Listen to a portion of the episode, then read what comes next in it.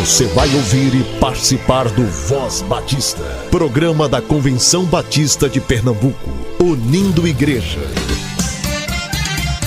Voz Batista de Pernambuco, bom dia! Bom dia, bom dia! Bom dia, muito bom dia, povo batista de Pernambuco. Continue usando máscara ao sair de casa, cobrindo boca e nariz. Higienize corretamente as mãos, evite aglomerações. Sempre que possível, fique em casa. Ainda não nos livramos da Covid-19, precisamos manter todos os protocolos de segurança. Você ouve Voz Batista, este é o programa dos Batistas Pernambucanos. Você também nos acompanha no Spotify, Deezer, Google Podcast, estamos em todas as plataformas de áudio e com você todos os dias aqui na Rádio Evangélica. Hoje é quarta-feira, 21 de abril. Seja muito bem-vindo. O Voz Batista começa agora. Agora é o tempo de fazer diferença,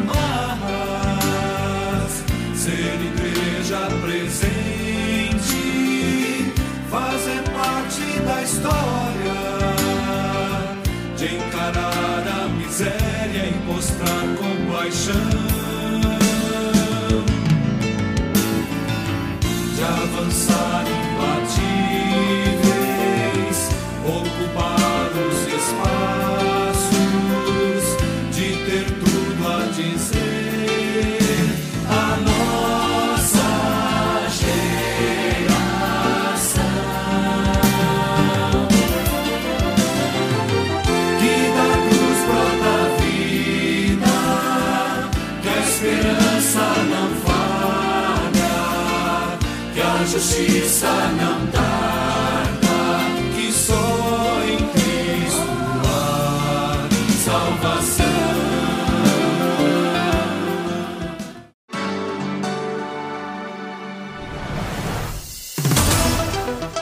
Antes de repassar, verifique as notícias que recebe. Dissemine notícias verdadeiras. Cheque as fontes. Se tiver dúvidas, não compartilhe.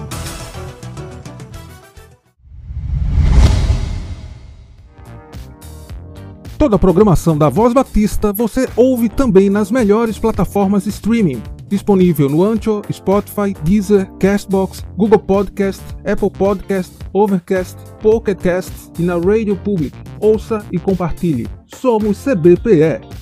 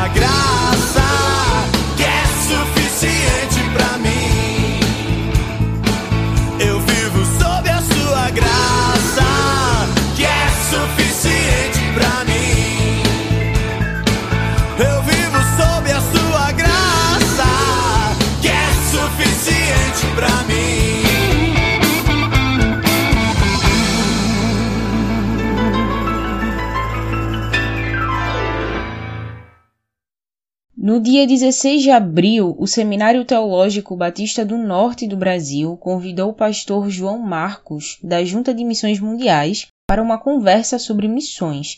Essa live ficou gravada lá no canal do STBNB no YouTube e a gente trouxe parte do conteúdo aqui para o Voz Batista. Muitas igrejas ainda estão em campanha de missões mundiais Estamos em campanha de oração durante o período do Ramadã e nos preparando para a campanha de missões estaduais. Além do mais, sempre é tempo de falar sobre a obra missionária. Acompanhe o pastor João Marcos falando sobre a grande comissão agora. Voz Batista de Pernambuco, Missões. Eu queria trazer aí a, a baila, né, o assunto números.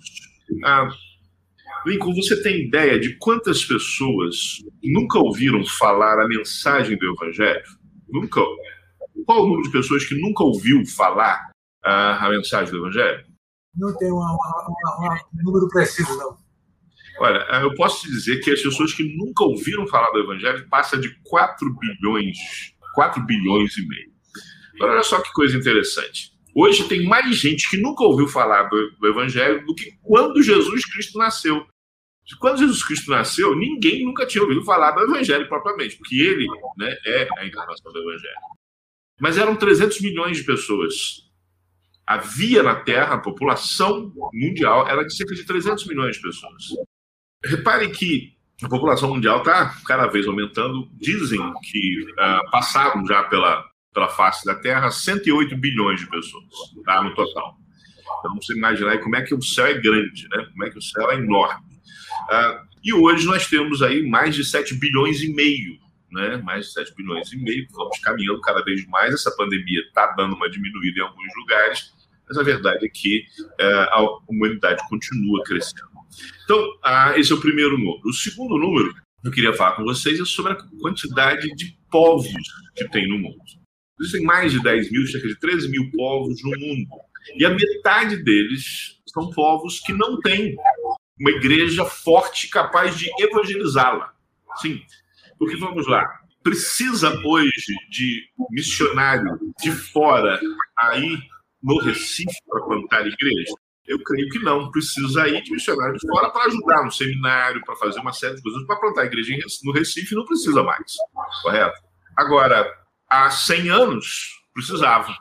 Então, hoje, cerca de 7.500 povos estão na situação em que Recife se encontrava há 100 anos. Mas 3.500 povos estão na situação em que Recife se encontrava quando não se chamava Recife há 500 anos, quando não havia praticamente cristãos nesta região. Então, a, missões mundiais, ela tem se baseado sempre na ideia de que nós estamos cumprindo a grande comissão. Missões não é algo que sai da minha cabeça, não é algo que sai do meu coração, missões é algo que sai do texto bíblico. Do texto bíblico. E é muito interessante porque Jesus fala pouco sobre igreja, mas fala muito sobre missões. Porque o alvo não é a igreja. A igreja é o meio. O alvo é o reino. E o reino é alcançado quando a igreja faz missões.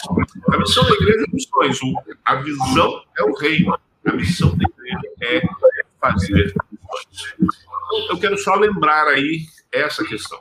E aí queria conversar um pouco com vocês sobre isso. Pastor Miguel Lima, a grande comissão, o irmão estudou num seminário, além do seminário do norte, estudou no seminário, e tem lá muito claro marcado a grande comissão.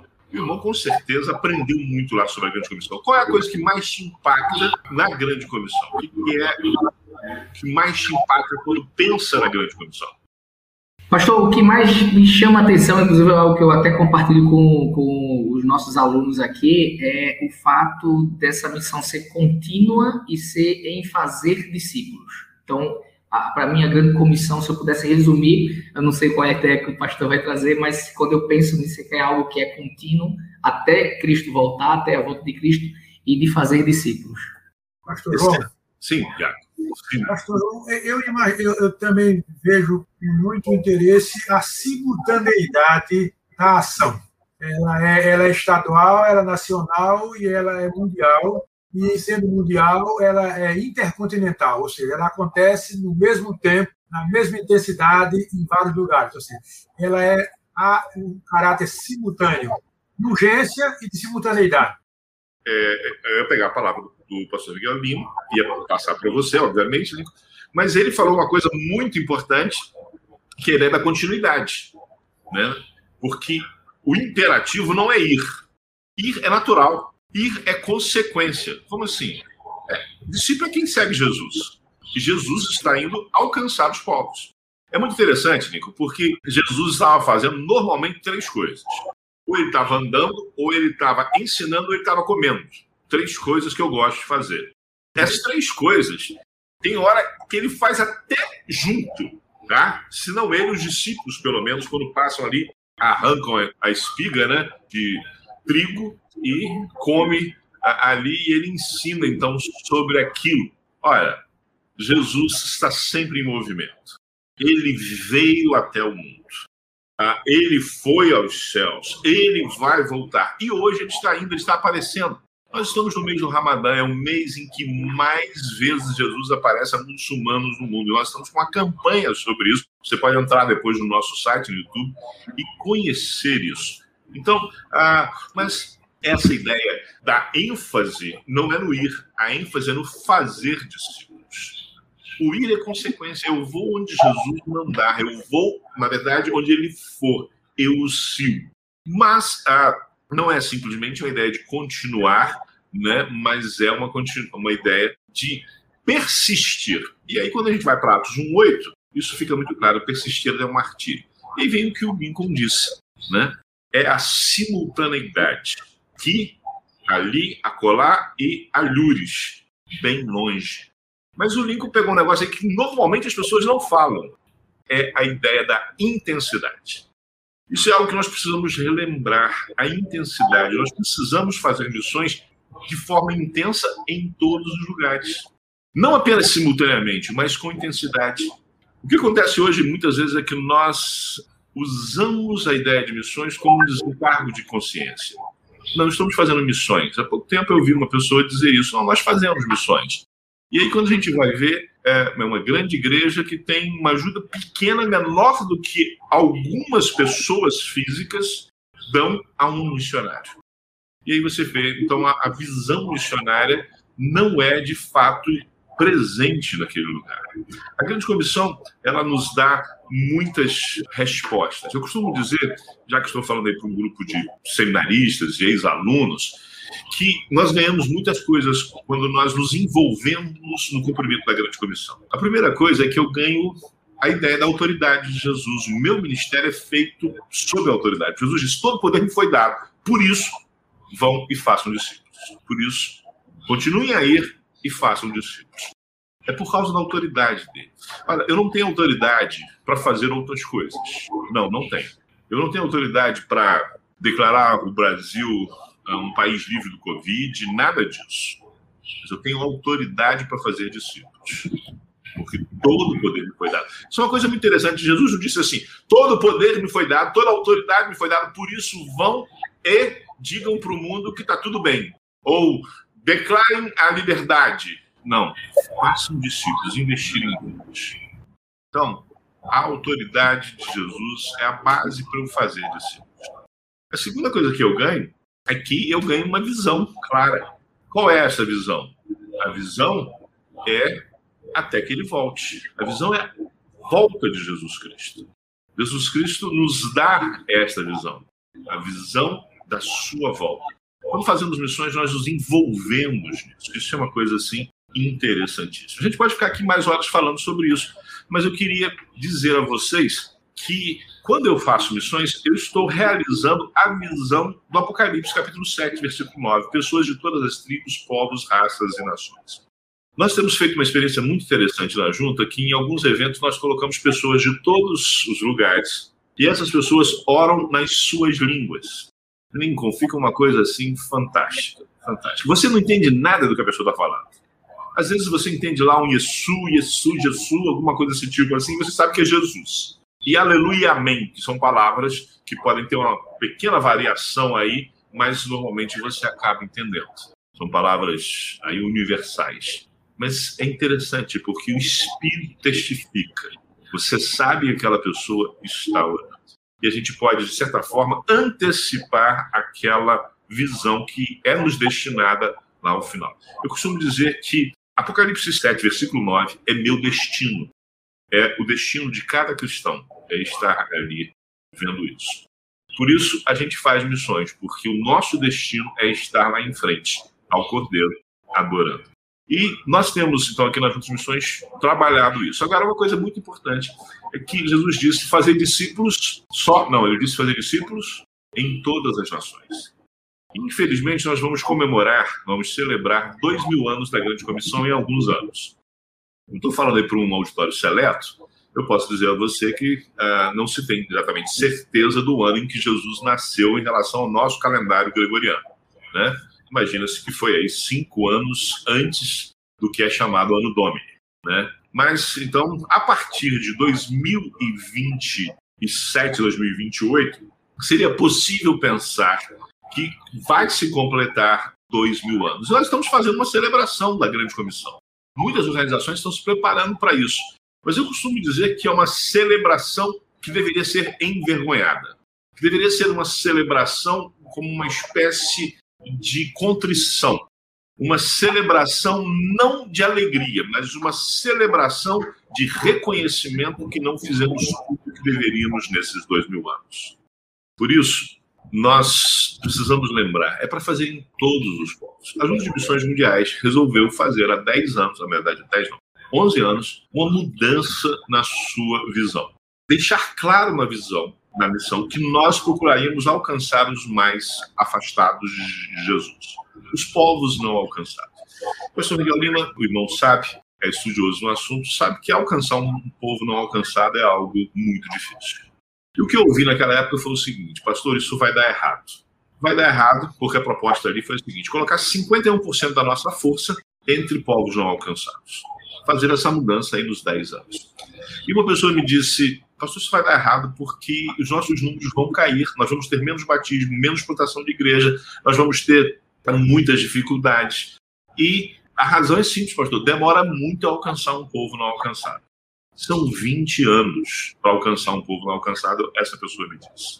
Bem, a minha resposta, o Lincoln me conhece, sabe que eu ah, às vezes dou umas respostas um tanto quanto atravessadas, foi então a gente está atrasado 20 anos, porque era para agora, se alguém tivesse começado há 20 anos, agora a gente estaria colhendo. Então vamos começar agora, porque daqui a 20 anos eu não sei se eu vou estar aqui, mas eu sei de uma coisa, se a gente começar agora e se demora 20 anos, então a gente vai ter o resultado. Bem, o que aconteceu foi que nós começamos esse processo e foi uma coisa muito interessante, porque Deus foi abençoando. Então, para vocês terem uma ideia, eu vou contar aqui uma história, eu gosto muito de contar histórias. Nós temos uma enorme dificuldade, gente, como brasileiros, porque nós somos monoglotas, né? Normalmente falamos português e aí às vezes falamos um pouquinho aí de um dialeto local, né? Eu costumo dizer que se eu falar ah, algumas frases lá da minha cidade, da minha cidade de origem, ninguém mais no Brasil vai entender direito mas é, ainda assim é português. Mas então, essa é uma das grandes dificuldades que nós temos. E por isso, para hoje, você é a pessoa, ah, eu quero entrar nas outras missões mundiais. O que, que eu preciso? Primeiro, antes de mais nada, ser crente. Né? É óbvio. Depois, e aí, crente mesmo, né? Entender a grande comissão, fazer. Quem não entende a grande comissão não é crente. Aí, precisa saber uma língua. Precisa saber uma língua, de preferência o inglês. Tá? De preferência o inglês. E nós temos um, um trabalho, tínhamos naquela altura um trabalho em que nós mandávamos alguns missionários para aprender o inglês na Ásia, para aprender lá também a conviver com povos diferentes. Ah, nós no Brasil temos uma presença grande é, de descendentes de outras ah, nacionalidades. Nós mesmos todos aqui somos uma mistura, somos descendentes aí, né? Dá para ver o Lincoln pelo sobrenome português, o Miguel também português, eu também português, né? Mas somos, mas as nossas famílias provavelmente estão aqui já há alguns séculos aqui no Brasil. Bem, e nós mandamos então um casal para lá para trabalhar, para aprender inglês. E eles aprenderam inglês em três anos. Agora imagine você que nós fomos desafiados a colocá-los, colocar esse casal dentro de um país que é completamente avesso ao evangelho. Não é que ele seja proibido o evangelho lá, mas as pessoas são avessas porque confundem o evangelho com o uh, Ocidente. Agora, o Ocidente levou guerra para lá, o Ocidente levou desgraça, levou só coisa ruim, praticamente. Uma coisa ruim, não, mas muita coisa ruim.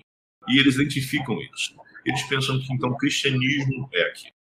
Mas lá nesse lugar, ainda assim há uma igreja, uma igreja que está evangelizando, só que essa igreja lá, ela pensa apenas em alcançar o povo mais predominante, o povo predominante. E durante anos, missionários de várias agências, de diversas uh, denominações e de diversos lugares do mundo tentaram alcançar pelo menos uma pessoa para Cristo dentro de um povo específico ali naquele país na Ásia. E foi muito interessante porque quando nós chegamos lá, Deus tocou no coração daquele jovem e ele aceitou o desafio feito pela missionária americana de que liderava ali. Vocês vão alcançar o povo tal. Infelizmente, gente, como isso está passando na internet, eu não posso falar aqui com muita clareza. Mas é um país que você já ouviu falar, um país que não é completamente fechado, mas é fechado um pouco. E ele, então, orou por isso, aceitou, e nós aceitamos o desafio e fomos falar com ele. E aquela mulher disse: há 20 anos nós tentamos, como missionários americanos, alcançar uma pessoa desse povo. Esse povo mora nas montanhas e nós nunca conseguimos. Já fizemos diversas tentativas, já colocamos pessoas para morar entre eles e ainda assim nós não temos. Bem, o resultado, irmãos, aqui é nós falamos para aquele antes do resultado, nós falamos para aquele jovem, olha, você vai ter que aprender a língua primeiro, a língua do país. Porque esse é um desafio. Você sai daqui, você tem que aprender primeiro hoje você só sai sabendo inglês. Depois de chegar, você tem que aprender a língua do país. E aí depois você vai ter que aprender a língua do povo onde está. Gente, o mundo não é igual ao Brasil, onde você vai em qualquer lugar e as pessoas falam português. Né? Essa é uma coisa que precisa ficar muito, muito clara mesmo. Tem país em que você vai no lugar, você chega lá, existem pessoas que não falam a língua oficial do país. Tá? Não conseguem se comunicar na língua oficial do país. Essa é uma coisa assim, parece loucura. E aí o que aconteceu? Que nós, ah, nós falamos para ele: olha, você precisa aprender a língua local. E dizem, Lincoln, que a língua local, lá, né, naquele país, é a segunda língua mais difícil do mundo. É, eu tenho uma teoria, eu acho. Você sabe qual é a língua mais difícil que existe para aprender no mundo, Pastor Miguel? Eu achava que era o mandarim, mas eu não sei mais. a língua mais difícil para aprender no mundo é que você precisa aprender. É, precisa aprender. você precisa aprender. Não tem outra, entendeu? Essa que naquela hora ali é a mais difícil do mundo. Ah, mas o mandarim realmente é uma língua difícil. Mas essa língua é considerada mais difícil que o mandarim para aprender. E nós falamos, ah, nesses três anos você vai aprender, você vai aprender mandarim, você vai aprender essa língua e vai fazer contatos com as pessoas aqui. Você não vai ficar subindo a montanha, porque não adianta você subir, que você vai chegar lá, as pessoas não vão saber falar a sua língua. Né? A língua que você fala e nem a língua que você está aprendendo. Olha como é que Deus faz, olha como é que eu digo que Jesus está andando nesse mundo. Eles foram estudar numa universidade, se envolveram na igreja, começaram a trabalhar, e aí um casal desceu da montanha para estudar na universidade. E com quem esse casal fez amizade? Com o nosso casal de missionários. O resultado é que depois de três anos, a gente só pensava que ele ia no máximo alcançar pessoas ali daquele povo predominante eles tinham as duas primeiras conversões. Na história. Na história. Se o mundo acabasse ali, naquela hora, as duas únicas pessoas que nós veríamos lá diante do trono seriam, aquele, seriam aqueles, aquelas duas pessoas, seria aquele casal. Isso foi uma coisa assim marcante. Mas aquele casal tem, ele é empoderado de uma visão das juntas missões mundiais, que é a seguinte: não existe ninguém que possa ser isento da grande comissão. Ninguém, mas absolutamente ninguém. Eu tive um diácono na igreja Batista em Perdizes, a igreja onde eu fui seminarista do Lincoln. Então o Lincoln talvez até identifique, ele dizia, pastor, o meu papel é só dar dinheiro. Eu disse, então você está no lugar errado. Porque se o seu papel é dar dinheiro, você tem que ir para outro lugar. O seu papel aqui é também dar dinheiro. Mas você precisa cumprir a grande comissão. E graças a Deus que ele mudou a cabeça dele, graças a Deus mesmo por isso. Mas ele achava, não, já dou meu dízimo, dou as minhas ofertas. Não, você precisa se envolver. Você precisa se envolver.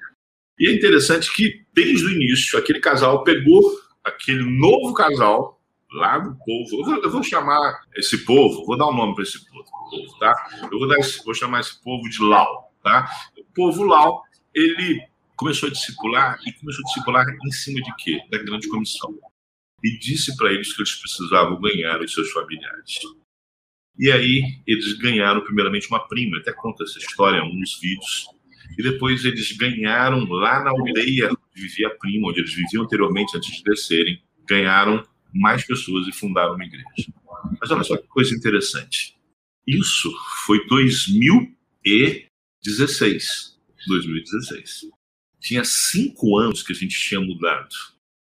Diz que era 20 anos para a gente alcançar um povo não alcançado. Em cinco anos a gente já tinha alcançado um. Na verdade, tinha alcançado mais. Estou só contando uma história.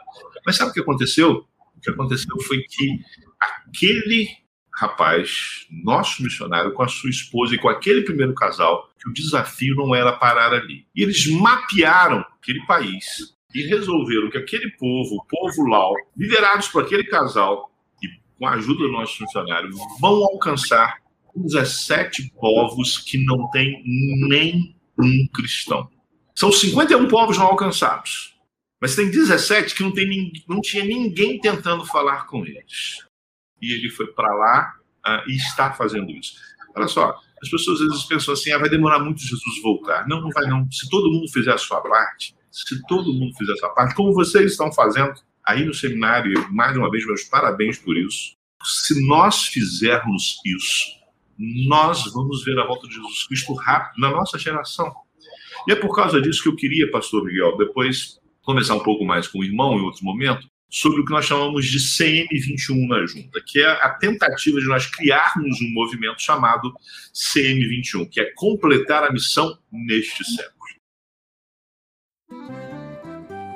E é sempre bom a gente falar sobre o PAMI, o Programa de Adoção Missionária da AMI, que é uma maneira de contribuir financeiramente com missões todos os meses. O boleto de contribuição chega direto no seu e-mail. Você escolhe a data de vencimento e o valor que quer contribuir. Fale com a AME através do telefone 9723 0046 9723 0046 e faça seu cadastro. Faz bem fazer parte. A terça-feira, 13 de abril, marcou o início do Ramadã, o mês dedicado ao jejum muçulmano. Esse período recorda o momento em que o profeta Maomé recebeu o Alcorão, o livro sagrado do islamismo. Segundo a missão Portas Abertas, durante esse período, a pressão para cristãos que vivem em países dominados pelo islamismo pode ser maior que o normal. Prova disso é que dos 50 países da lista mundial da perseguição em 2021, 34 têm a opressão islâmica como tipo de perseguição. Assim, o Ramadã afeta diretamente a igreja perseguida nos países de maioria muçulmana. A Junta de Missões Mundiais tem produzido vídeos contando histórias reais de muçulmanos que tiveram um encontro com Jesus durante o mês do Ramadã.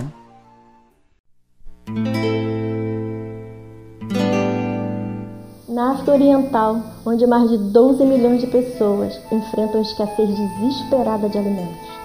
Em algumas regiões, no ano de 2021, sofreram a pior seca em 60 anos. O mês do Ramadã, em 2021, trará grandes desafios para aquele povo. Eu era uma muçulmana muito dedicada, mas comecei a sentir que faltava algo na minha fé. Na noite do Ramadã, eu comecei a orar a Deus para que Ele me mostrasse se a fé muçulmana era a verdade. A partir daí, comecei a ter sonhos estranhos. Eu via um grupo de cristãos fazendo fila para entrar no céu. Entrei nessa fila também. Mas um ser muito alto bloqueou o meu caminho. Eu comecei a chorar porque o lado onde eu estava era horrível mas o lado que ele estava era lindo, muito lindo, muito azul. E naquele mesmo dia, encontrei-me com algumas cristãs e elas compartilharam o Evangelho comigo. Elas oraram por mim e aquele terrível vazio começou a dissipar. E aquele enorme fardo foi tirado de mim. Eu comecei a frequentar a igreja com elas e no segundo dia que eu fui, o pastor fez um, um convite para aceitar a Cristo. Mas eu estava tão dilacerada por dentro. Eu não ouvia a voz do Senhor. Eu lutei contra o Espírito Santo. Eu estava tremendo. Não aceitei o convite. Mas quando eu estava saindo do culto, o Senhor falou comigo: é agora ou nunca. E eu comecei a chorar naquela calçada e disse para mim mesma: eu preciso voltar naquela sala de oração onde as pessoas estão buscando o Senhor em oração. E eu voltei. E Deus removeu o meu fardo. E comecei a ver tudo sob uma nova luz. Logo comecei a perder amigos e todos que eu amava. Mas Deus me ama e deu o seu filho na cruz por mim, para que eu esteja com ele na eternidade. Ore pela extrema fome que atinge a África Oriental, para que no Ramadã outros muçulmanos entreguem suas vidas ao Mestre Jesus. Missões Mundiais desenvolve vários projetos na África Oriental.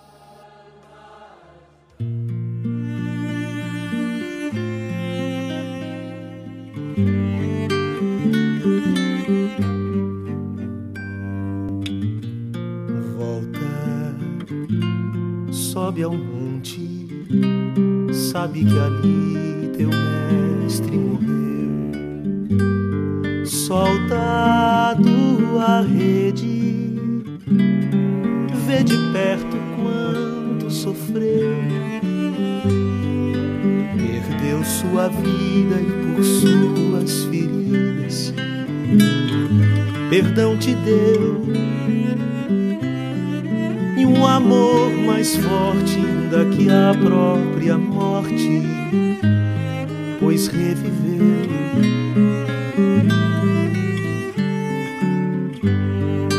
Caminha junto ao Senhor, não perguntes onde Ele vai.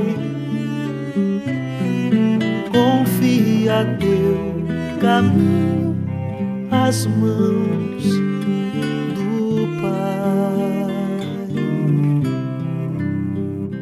Você ouviu e participou do Voz Batista, programa da Convenção Batista de Pernambuco, unindo igreja. Obrigado por sua atenção e companhia. Até a próxima edição.